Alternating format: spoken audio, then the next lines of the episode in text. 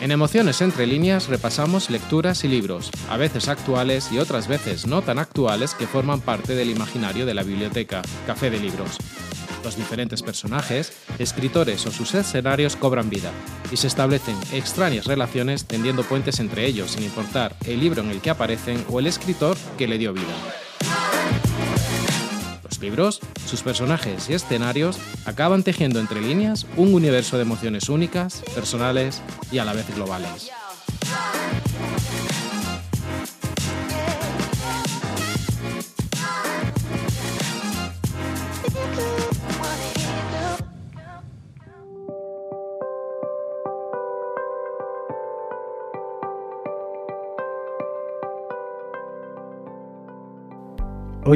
En Emociones entre líneas, Filgua, Universo Lector de Guatemala. La Feria Internacional del Libro de Guatemala, conocida popularmente como Filgua, es el escenario de uno de los festivales literarios más importantes de Centroamérica, organizada por la Asociación Gremial de Editores de Guatemala. Al llegar a su vigésima edición, este certamen se ha convertido en el referente cultural más relevante de Guatemala, abriendo espacios para el encuentro entre destacados intelectuales y entusiastas lectores que, con su presencia, año tras año, le dan validez y vida a este festival. La vigésima edición de la Feria Internacional del Libro de Guatemala Filwa se celebra del 6 al 16 de julio del 2023 tendrá como invitado de honor a la República del Salvador y tendrá una dedicatoria al autor guatemalteco Dante Liano. Filgua vuelve a ser un punto de encuentro de escritores, narradores, ilustradores, poetas, editores, libreros, bibliotecarios, educadores y un diverso e infinito enjambre de lectores y, en definitiva, de todos los habitantes del creativo universo lector de Guatemala una parada obligada de todos aquellos y aquellas que construyen, que construimos puentes de entendimiento en nuestros transitares literarios.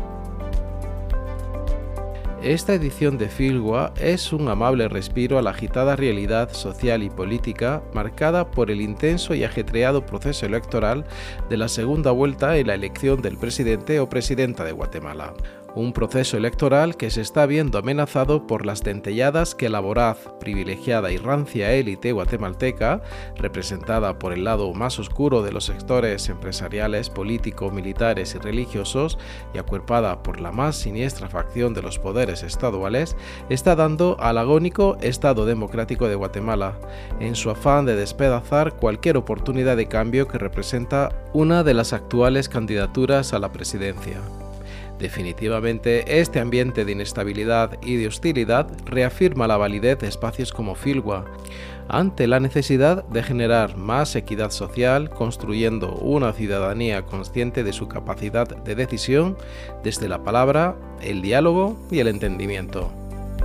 Por todo ello, en el pod Filgua Universo Lector de Guatemala visitaremos algunos de los autores y títulos que serán presentados en este certamen literario, así como las editoriales que hacen posible su presencia en Filgua. Iniciemos este camino libresco por algunos escenarios narrativos y poéticos de la Feria Internacional del Libro en Guatemala, que son los protagonistas o desempeñan un papel preponderante en las historias narradas, como siempre desde las lecturas que forman parte del imaginario de la biblioteca Café de Libros.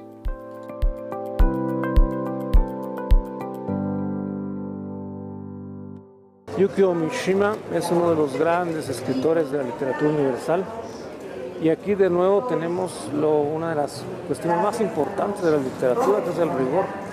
Pero además eh, también es muy importante una cuestión que yo creo que caracteriza a la obra literaria y es que la literatura es el reflejo de una conciencia. Entonces hay una relación entre el rigor de la conciencia y el rigor de la escritura que en Mishima se va a encontrar incluso autobiográficamente. Los hombres que dicen lo que piensan y que luego actúan como, como hablan, son aquellos hombres que revolucionan, sea la literatura, sea la historia. Por esto, Mishima. El autor con el que comenzamos nos hace algunas recomendaciones literarias.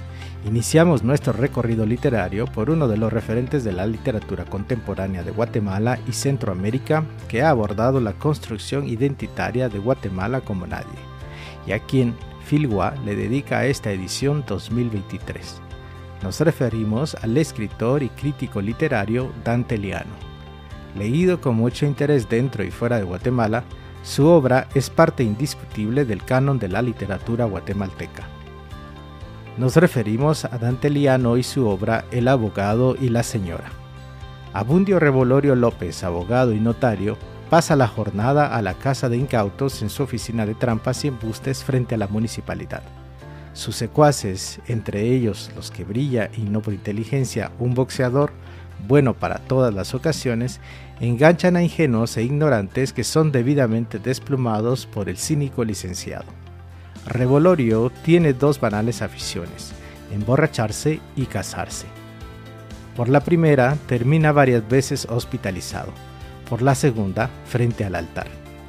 Su vida transcurre en ese modesto fango hasta que una mujer se presenta a pedirle sus servicios. Se trata de una ex militante revolucionaria que pretende una indemnización por las vejaciones sufridas durante la guerra civil.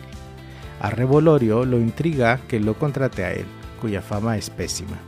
Sospecha que la mujer esconde algo en su pasado y que esa circunstancia la obliga a hacerse representar por un tramposo. Esta es la trama de una novela ágil, en donde el descenso a las bajezas del ánimo humano está visto con ironía y humor. En un relato apasionante que atrapa la atención del lector desde la primera hasta la última página.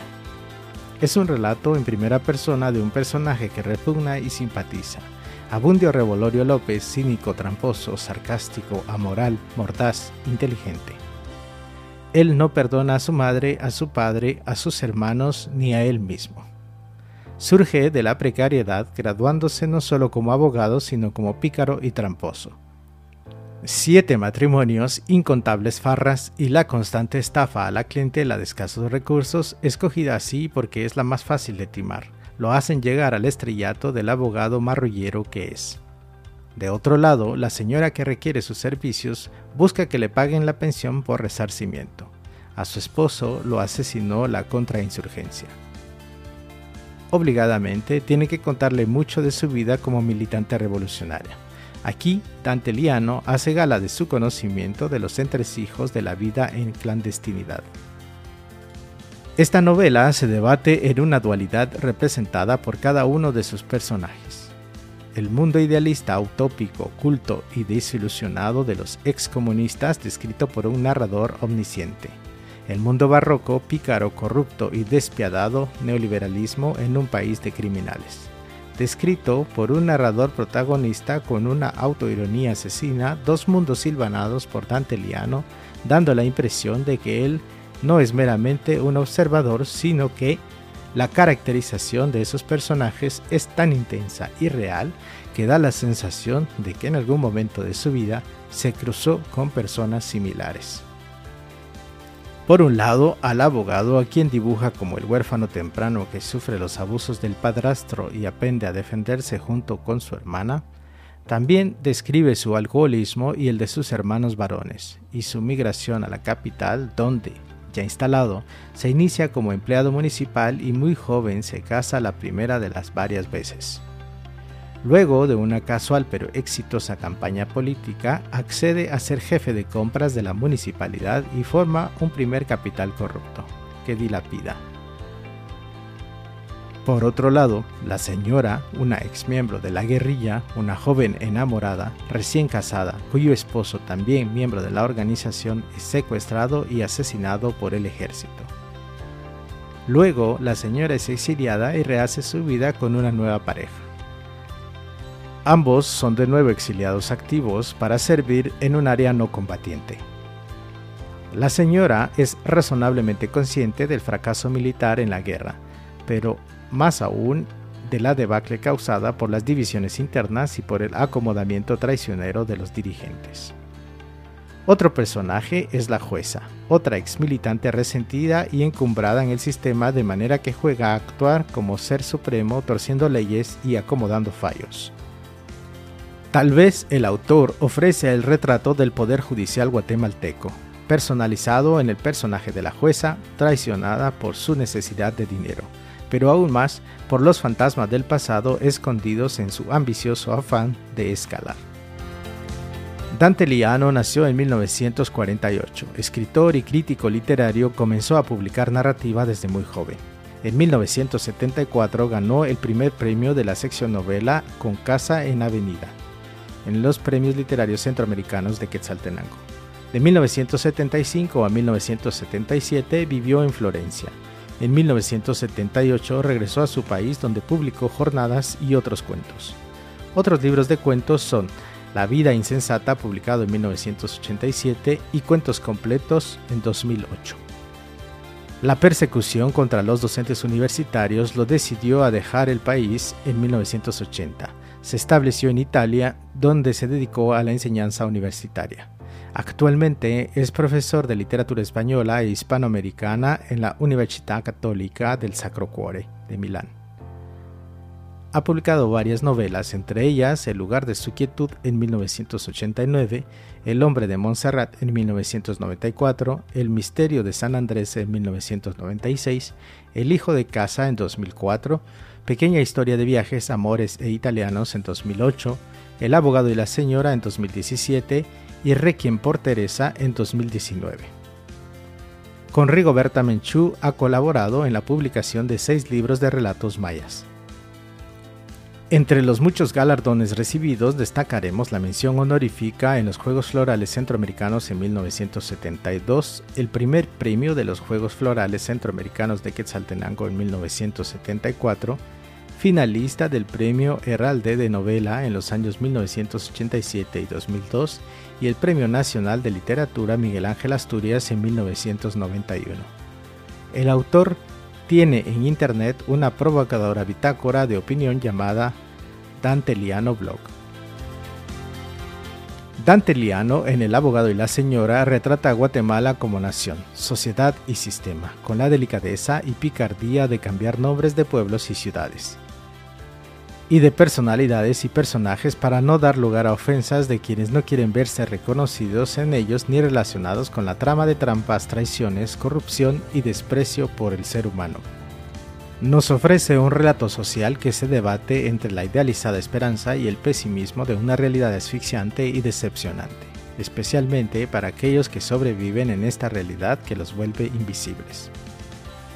Un retrato compartido con la lectura de nuestra siguiente parada literaria. Damos un paso en este caminar por Filgua para llegar a la novela de una de las escritoras más coherentes del panorama literario guatemalteco. Ella eleva este retrato danteniano al mundo de las mujeres, que tratan no solo de sobrevivir, sino también de escapar de las decepciones y traiciones de un pasado y una realidad que las amenaza en cada esquina.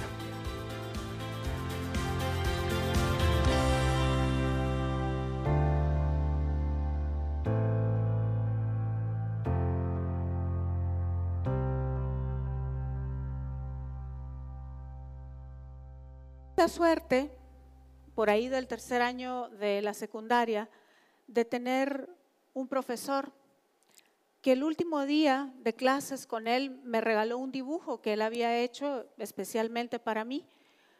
Y abajo, en la parte de abajo del dibujo, decía, Denise, habla, grita, el mundo está aquí para escucharte. Y por supuesto que el cambio no fue instantáneo. Eh, no fue que yo de la noche a la mañana me haya convertido en la persona más sociable, de hecho tampoco lo soy actualmente. Eh, pero fue como que si él me hubiera entregado un pasaporte, como que si me hubiera dicho, tenés derecho de hablar, tenés derecho de hacer preguntas. Y en este proceso descubrí que mi mejor amiga, mi manera de vencer los nervios, de vencer los miedos derivados de esos nervios, era la literatura.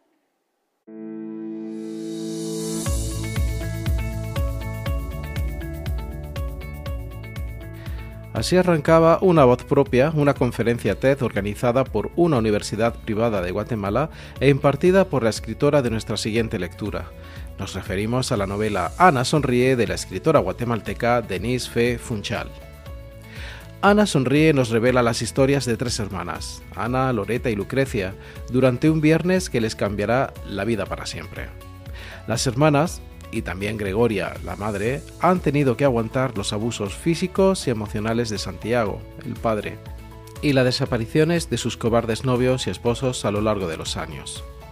Esta es una novela que nos sumerge en un mundo en el que la soledad, el maltrato, los sueños y uno que otro fantasma bailan juntos.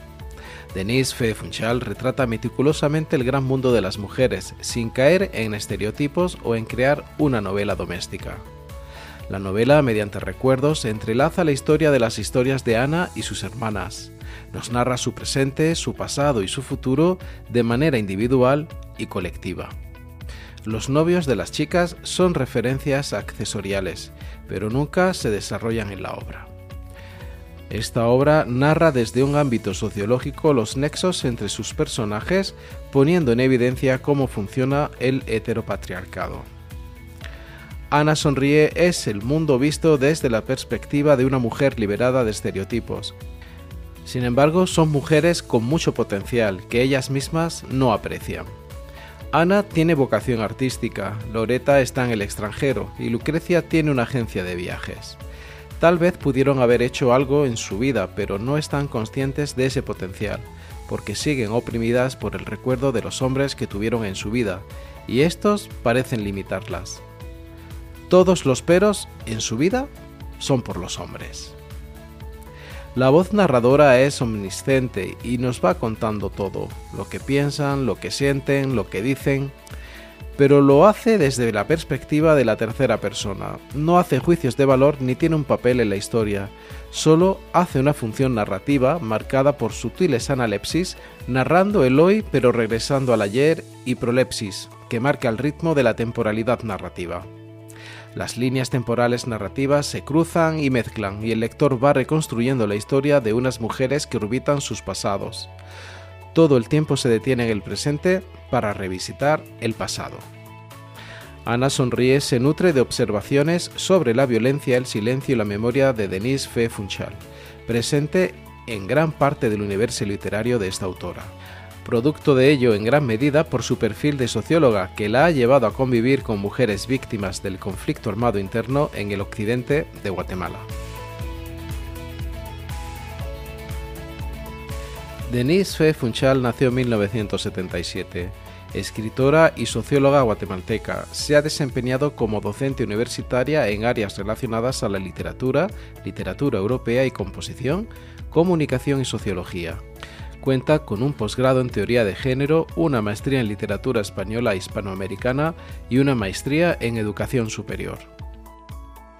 De su intensa producción literaria destacaremos algunos títulos como Las Flores, Manual del Mundo Paraíso, Buenas Costumbres, La Habitación de la Memoria, Sala de Estar y José Milla Vidaurre, una biografía escrita esta en colaboración con Alejandra Osorio.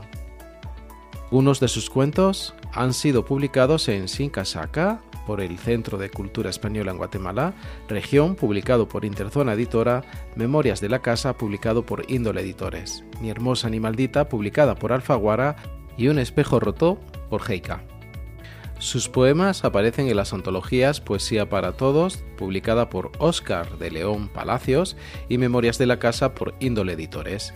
En 2009 participó como guionista para el proyecto Reinas de la Noche de Vizconde Producciones y en 2010 en la adaptación de uno de sus cuentos, Chapstick, para Vizconde Producciones, que fue seleccionado para el Short Film Corner del Festival de Cannes en 2011. Uno de los personajes que llama la atención en la novela de Ana Sonríe es la tía Carlota una mujer juguetona, sonriente y rebelde que hace lo que le da la gana sin pedirle permiso a nadie. Ella es un paradigma de cómo deben ser las mujeres si quieren crear su propio destino, sin dejarse someter al dominio de los hombres y poder deambular por el mundo sin necesidad de esconder la mirada. Un ser humano que demostró a su sobrina Lucrecia que una mujer no iba al infierno por mirar a los demás cuando caminaba en vez de mirar al suelo, contradiciendo las lecciones de su severo padre. Y este patrón contestatario, rompedor y avanzado a su época es el que encontramos en el autor de nuestra siguiente lectura. Avanzamos en nuestro transitar literario filhuesco a la poética de unos de los escritores más traviesos, creativos y disruptores de las nuevas generaciones de literatos y literatas de Guatemala.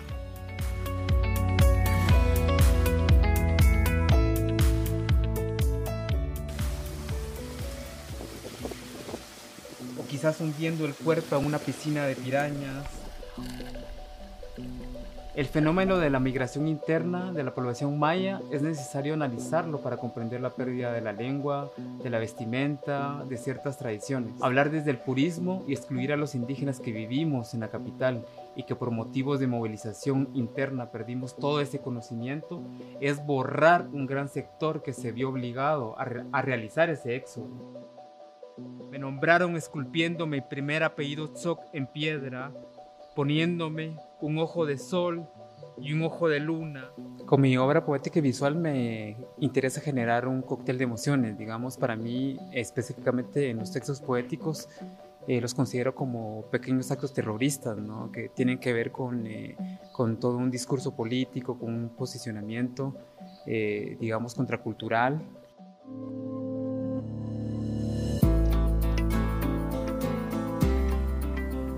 Así se expresa el autor de nuestra siguiente lectura. Estamos hablando de Manuel Zoc y su obra Constante Huida. Manuel Zoc se caracteriza por ser un ente poético nada convencional. No es alguien que busque ganar premios literarios. Él escribe poesía como una forma de vomitar las formas establecidas para reivindicar y reafirmar sus pasos. Este autor hilvana arte y ese escenario en sus obras y En constante huida, la cubierta de esta edición es obra del artista visual Marlon Barrios, La creación de los planetas. Este poemario está facturado en tres módulos que el autor define como tres memorias. La primera parte, Pronunciamientos del habla tartamuda, explora un lenguaje muy visual plagado de imágenes pop, urbanas, tecnológicas, musicales, fílmicas, artísticas y las experiencias cotidianas del poeta sobre ellas la cultura pop, su ficción y realidad. Este primer bloque está compuesto de textos recientes e inéditos. En el siguiente módulo, Constante Huida, Crimen de un corazón que no recuerdo, habla de experiencias íntimas y reales. Algunas de las letras que componen este módulo han sido publicadas anteriormente en antologías y revistas nacionales y extranjeras. Poemas de Domingos Familiares, Origen y Herida, el último módulo, está compuesto por textos que tienen que ver con sus relaciones familiares y la restauración emocional con ese núcleo. Cerrar ciclos y sanar relaciones, una forma de despedir serenamente a su madre y su muerte, con la vida de este libro. Como creativo, Manuel sabe que todas sus piezas son autorreferentes, pero él lleva esta característica de su arte un paso más lejos Mientras otros tratan de matizar o esconder eso, el autor de Constante Huida se sincera y profundiza en su interior. En su texto expone su gusto por el glam, el reto de ser artista, su sexualidad y vida cotidiana con sus buenos y malos ratos. Manuel Gabriel Tzok Bukup nació en 1982. Poeta maya quiché, y artista visual interdisciplinario con matiz en la poesía que cohesiona los demás lenguajes estéticos para la creación de una obra. Su oficio se concentra en resignificar los objetos a través de la poesía escrita, explorar todas las posibilidades estéticas del libro, asignándole la categoría de piezas visuales. Sus búsquedas implican la experimentación con la palabra y el objeto. Formado como perito contador con orientación en computación, también estudió artes en la Escuela Nacional de Artes Plásticas de Guatemala, lengua y literatura en la Universidad de San Carlos y un diplomado de arte contemporáneo en la Escuela Municipal de Arte. Sin embargo, él considera que su formación artística ha sido autodidacta. Emigró a la ciudad de Guatemala desde Totonicapán cuando todavía era un niño.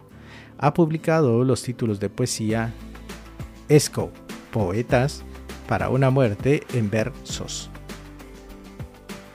Bu a la en 2006, De Textos Insanos en 2009, Gay Zero en 2010 y El ebrio mar y yo en 2011, así como el trabajo poético teatral El jardín de los infantes locos y La escafandra de oro, en colaboración con Cecilia Porras en 2013 y los libros Objeto Polen en 2014 y Cuerpo de Niño Triste en 2015. Es coeditor de Fanzine Mancha y de ediciones La Maleta Ilegal. Filwa es un creativo crisol de pensamientos ante una realidad social cada vez más difícil de digerir. En Filwa muchas veces, en forma de texto escrito, se unen en un ejercicio de resistencia. Parte de la obra de Manuel Soc, así como de otras voces disidentes, la ha publicado la editorial Catafixia, una de las más atrevidas y rebeldes del panorama editorial guatemalteco. Catafixia Editorial es una iniciativa de Luis Méndez Salinas y Carmen Lucía Alvarado unos editores cuyo territorio simbólico que asumen como propio es el lenguaje.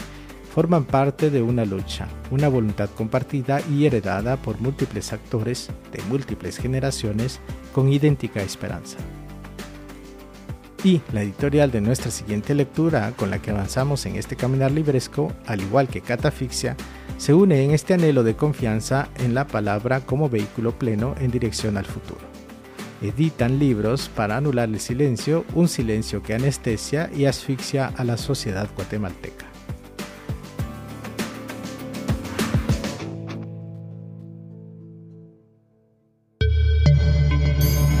Esto es Emociones entre líneas, el canal pod de la biblioteca Café de Libros.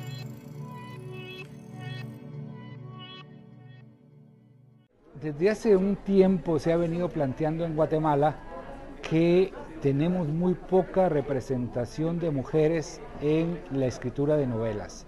Realmente tenemos muy pocas novelas en la literatura guatemalteca escritas por mujeres.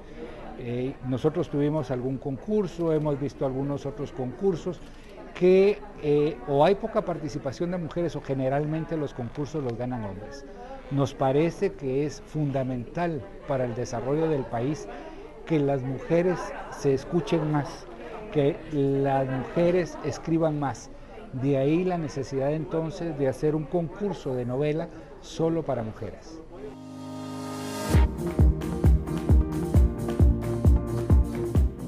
Una entrevista para el diario guatemalteco lahora.gt, Raúl Figueroa Sarti, fundador de FIG Editores, habla sobre la Bienal Terrena, un certamen que abre espacios a las mujeres escritoras de Guatemala.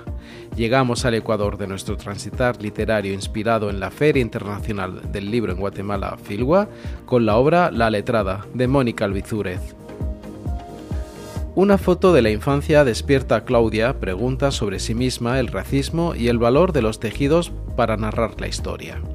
Aquella imagen, junto a la aparición inesperada de un profesor que desata memorias perturbadoras, aceleran una serie de decisiones de la protagonista en contra de la autodestrucción. La pareja de Claudia y Gerard vivirá de cerca este proceso y se irá transformando en un país atrapado en la violencia. En el relato de la letrada se entremezclan las vidas de personajes de distintas generaciones que componen un complejo mapa sentimental en un país que interpela sobre permanecer o huir. Las diferentes historias se van desarrollando con suficiente fuerza y densidad. La vida universitaria, el abuso, el exilio, etc., como un tejido que se va expandiendo, un tejido narrativo que hilvana literariamente lo íntimo y lo político, como el hilo que da forma al corazón de la obra de Andrea Monroy, Tríptico 3D, estandarte corazón de 2022 y que nos recibe en la cubierta de esta edición. La letrada establece un puente necesario entre la generación de la guerra y la generación de la posguerra en relación con la historia reciente del país. Ayuda a comprender los vínculos que existen entre la violencia contra la mujer, el militarismo, el racismo y los crímenes de guerra. La memoria se usa como un elemento para comprender la propia subjetividad a la luz de la historia y así poder hallar sentido al presente. Esta novela explora qué significa ser mujer en una sociedad fracturada. El tratamiento del tema de la violación y el impacto sobre la vida del personaje central está tratado con mucha fuerza y sensibilidad. La letrada hace un retrato efectivo y convincente de la Guatemala actual y su contexto social, con claras referencias a la época, a lugares específicos y problemáticas actuales, aludiendo también a experiencias del pasado que afectan los miedos, las inseguridades y las búsquedas de los personajes. Mónica Albizuret Gil nació en 1969. Abogada, escritora, crítica cultural y doctora en literatura latinoamericana, se graduó de la Universidad de San Carlos de Guatemala y tiene un doctorado en literatura latinoamericano por Tulane University. Se dedica a la enseñanza del español y las literaturas latinoamericanas. En el campo de la crítica cultural ha publicado el libro Modernidades Extremas, Textos y Prácticas Literarias en América Latina, Teaching Central American Literature in a Global Context, coeditado con Gloria Chacón, y Poéticas y Políticas de Género, Ensayos sobre Imaginarios, Literaturas y Medios en Centroamérica, coeditado con Alejandra Ortiz Wallner. En el campo literario ha publicado el poemario Sola y su novela Ita, que fue finalista en el concurso BAM Letras, promovido por la editorial FG Editores. En 2022, FIG Editores y su fundador Raúl Figueroa Sarti, uno de los editores que más contribuye al fortalecimiento y posicionamiento de la Feria Internacional del Libro en Guatemala, ofrece nuevas oportunidades de medios de expresión dedicado a las escritoras guatemaltecas, acorde a su visión integradora de los derechos humanos. Este editorial ha organizado la primera edición de la Bienal Guatemalteca de novela Terrena, la Bienal Terrena abre un espacio a la narrativa que nace de la experiencia femenina de existir y permite mostrar esa experiencia como real, tangible y parte del torrente de narrativas que construyen nuestra coexistencia como sociedad. Terrena materializa a las mujeres como seres que participan del acto de narrar el mundo, de su visión y sus vivencias y la escritora Mónica Albizuret Gil, con su obra La Letrada, ha sido la ganadora de esta primera edición de la Bienal de la novela Terrena. En palabras de la escritora guatemalteca Carol Zardeto, cuyas algunas de sus obras también forman parte del fondo editorial de FG Editores, las mujeres tienen una mirada, un punto de vista, una voz, una subjetividad. Son terrenas y un exponente de esta terrenalidad femenina es la autora con la que terminamos este paseo literario inspirado en Filwa.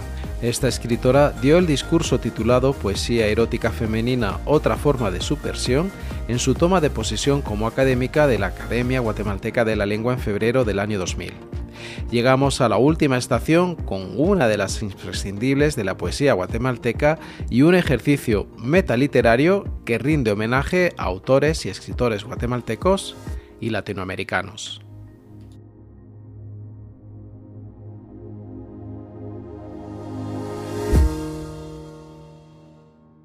Mi casa. Amo mi casa por sus cuatro viejos costados, llena de voces y de ruidos, casa de adobe y machimbre que se queja por las noches como una viejecita enferma. Amo esta casa que me habla desde sus inocentes paredes, desde sus oscuros rincones y sus goteras que regresan cada año con las lluvias de mayo.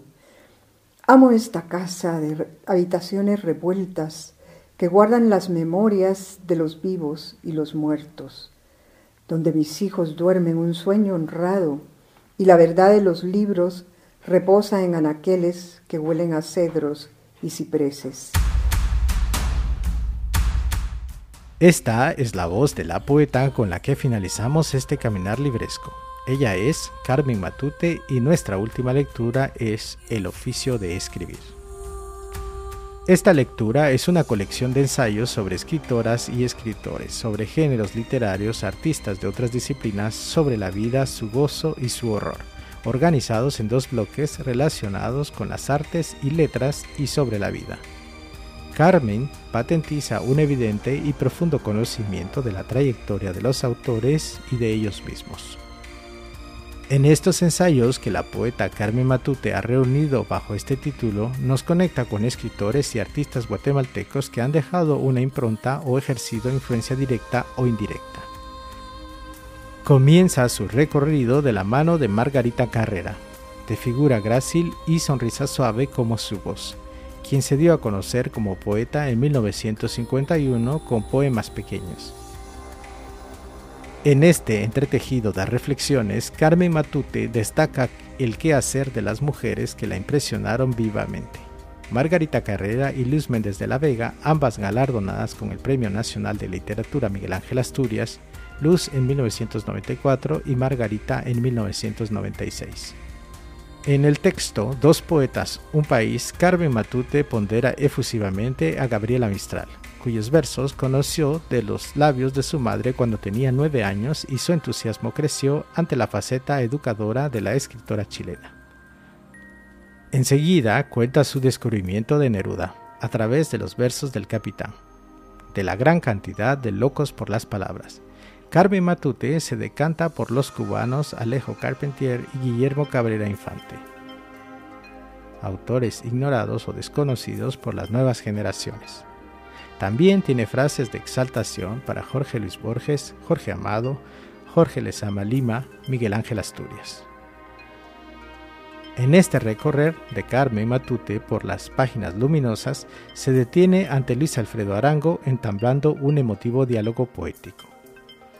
En esta obra, El oficio de escribir, la autora rinde homenaje y admiración a los autores guatemaltecos y latinoamericanos a medida que desgrana sus vivencias personales y familiares y perfila entre líneas aspectos de su vida, gustos, anhelos de su transitar como escritora. Carmen Margarita Matute Monzón nació en 1944. Escritora guatemalteca, perteneció al grupo editorial RIN 78, un grupo fundado en el año 1978 por estudiantes universitarios en su mayoría, de la Universidad Rafael Andívar. El grupo publicó autores guatemaltecos, entre ellos a Luz Méndez de la Vega, Dante Liano, Ana María Rodas y Franz Kalich. Durante su existencia, el grupo creó colecciones literarias, entre ellas Colección Literatura, Colección Rescate, Colección Texto y Colección Ensayo. En 1990, el grupo fundó la editorial Palo de Hormiga junto al escritor Juan Fernando Cifuentes, exdirector de la Tipografía Nacional de Guatemala. Carmen Matute trabajó en la sección cultural de la Embajada de los Estados Unidos como especialista en asuntos culturales y escribió artículos que abordaban temas de cine, arte y cultura. Han sido publicados en los periódicos nacionales El Imparcial, El Gráfico, Siglo XXI y La Hora. Entre sus obras publicadas podemos mencionar algunos títulos como El Cristo del Secuestro con la coautoría de Elizabeth Andrade publicado en 2006, Vida Insobornable publicado en 2004, en El filo del gozo, publicado en 2002, Casa de Piedra y Sueño, publicado en 1997, Los designios de Eros, publicado en 1994, Ecos de Casa Vacía, publicada en 1990, Poeta Solo, publicado en 1986, y Círculo Vulnerable, publicado en 1981. Todos los libros fueron reunidos en Memoria Intemporal del Fuego, libro publicado en 2013 por Editorial Cultura del Ministerio de Cultura y Deportes. De su producción narrativa mencionaremos Casa de Piedra y Sueño, publicado en 1997, y su cuento Muñeca Mala, publicado en 2008. Su poesía ha sido traducida al inglés, francés, sueco e italiano y también aparecen antologías publicadas en Inglaterra, España, Francia, Italia, Estados Unidos, Suecia, Colombia, Venezuela, Argentina, Ecuador, Costa Rica y Guatemala.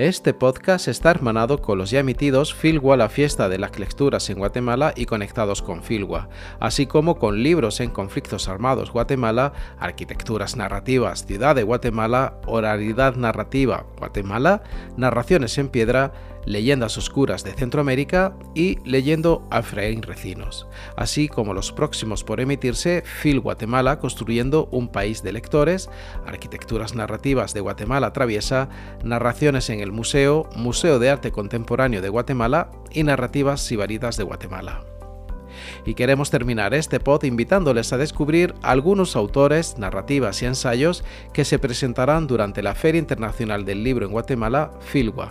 Entre estas podemos destacar El reflejo de la bruja de la escritora mexicana Raíz Rebelles, publicado por Planeta en 2022. Ena, la futura suma sacerdotisa y la última bruja con la mirada de la estrella, vive atormentada a causa de sus poderes para contactar a los muertos, y por la culpa de no haber podido salvar a su hermana, quien quedó atrapada en el infierno. El tatuaje de Camille de Ángel Sánchez Viesca, publicado por FIG Editores en 2023. El autor incursiona en la creación literaria en la que, además de recrear la historia del país, descubre ejes que a su juicio permiten explicar lo que sucede en la actualidad, ese pasado que nos encara y reconoce. Aquí hay sed del poeta mexicano Alberto Villarreal, publicado por Planeta en 2022.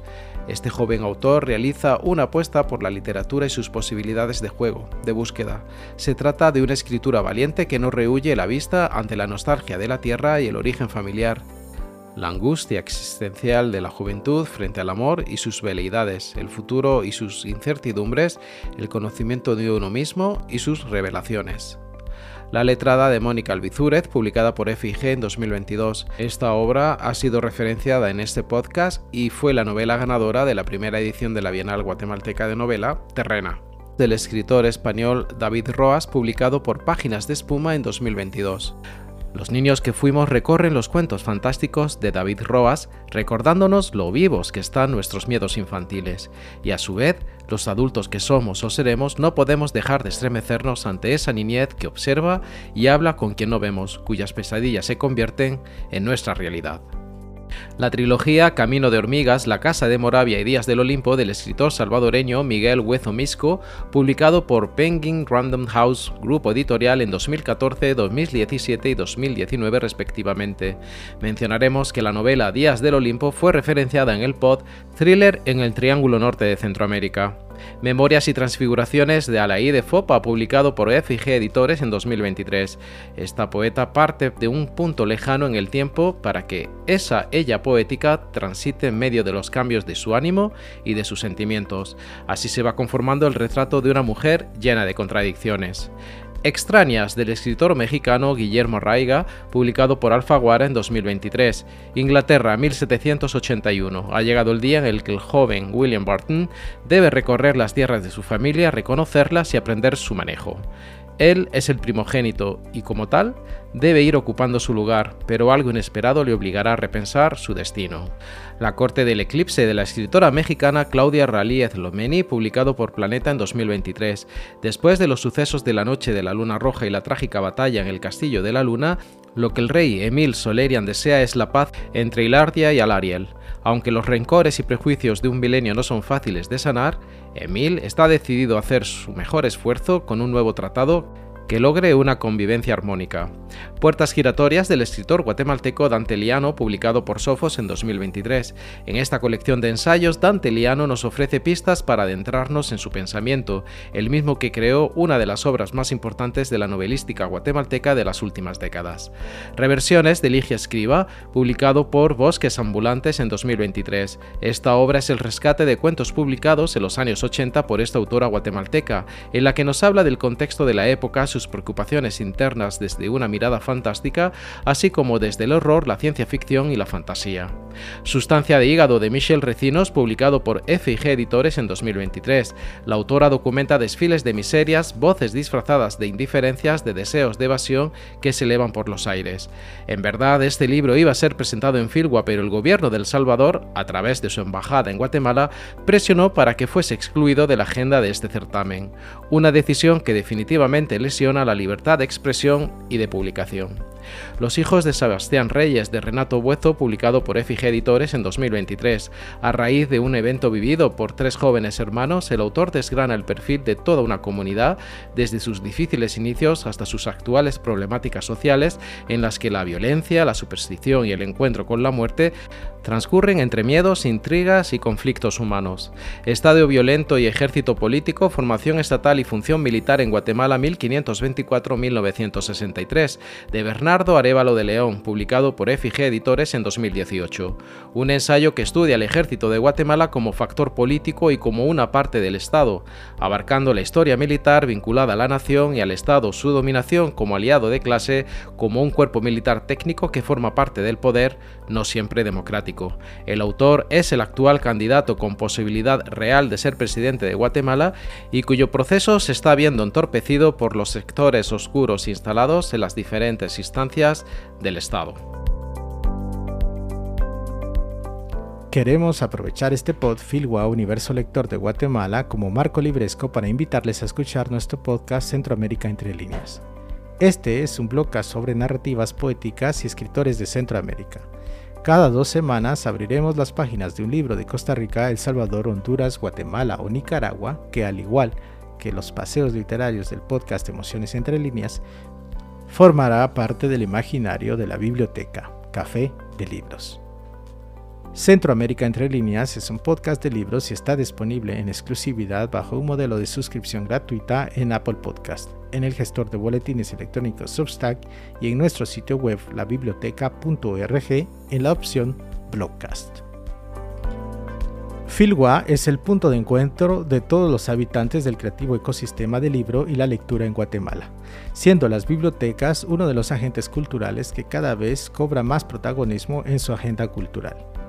Entre las diferentes actividades que se realizan para fortalecer el diverso y travieso panorama bibliotecario de Guatemala, destaca la Conferencia Internacional sobre Bibliotecas. Esta forma parte de las actividades impulsadas por la Asociación Gremial de Editores de Guatemala en colaboración con la Fundación Bibliotecas Comunitarias Ricken.